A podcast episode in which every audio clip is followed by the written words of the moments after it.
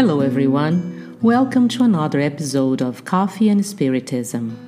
William Jacob decided to bring us today some curious facts about the medium Raul Teixeira that caught his attention. Did you know which books have marked the most the life of this dear Brazilian medium and spiritist speaker?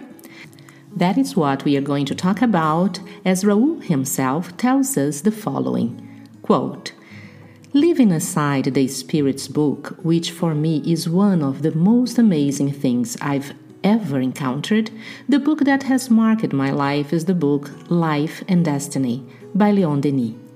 This was the first book I have read when I became a Spiritist.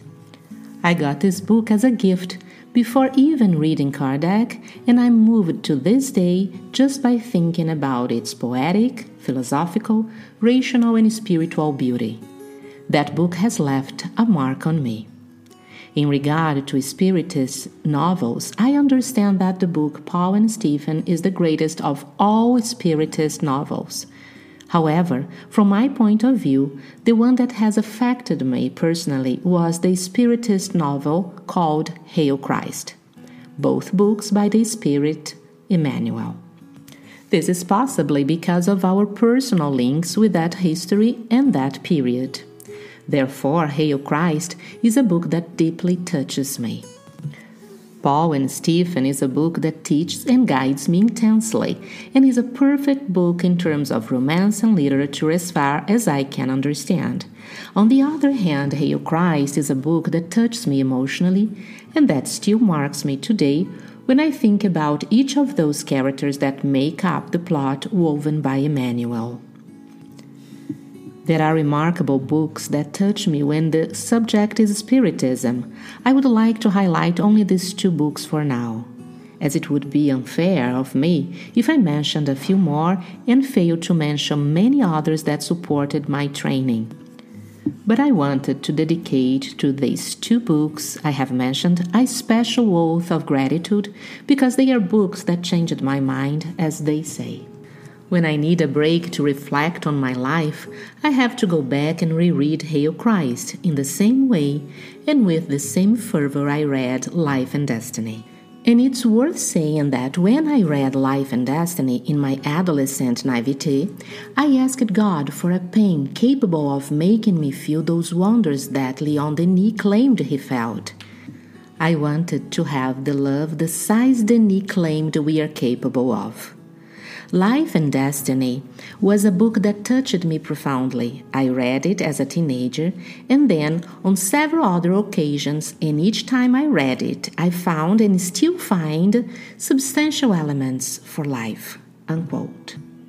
A Brazilian writer and spiritist speaker named Cesar Braga Said says the following about the testimony we have just heard.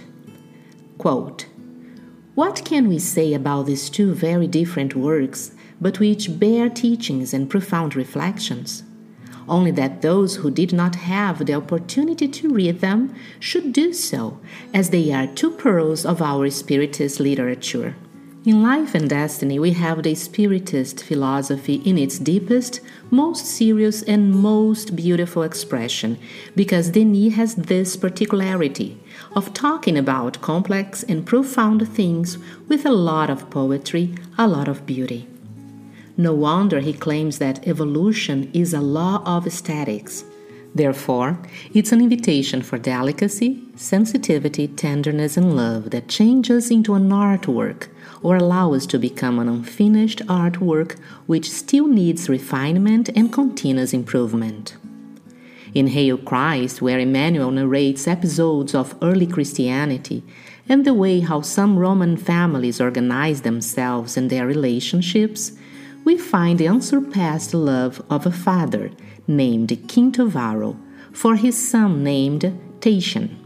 We find Tatian's love for Livia and Blandina, plus the whole conspiracy to separate their souls, making it difficult for them to live a happy life. It's a plot that truly fascinates and where we may possibly find one of the reincarnations lived by our dear Raul. However, what matters the most is not what we were, but what we are currently doing to our own life and the directions we take into the world. Unquote. The text above is an excerpt from the book Raul Teixeira, A Man in the World, Chapter 5, written by Cesar Braga Said. May this episode and Raul's stories inspire others to read and study those two very special books that have consoled and enlightened so many once afflicted and thirsty for knowledge.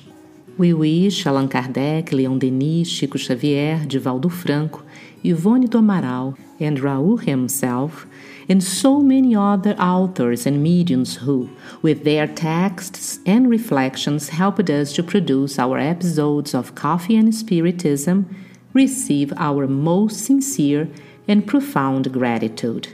See you on the next episode.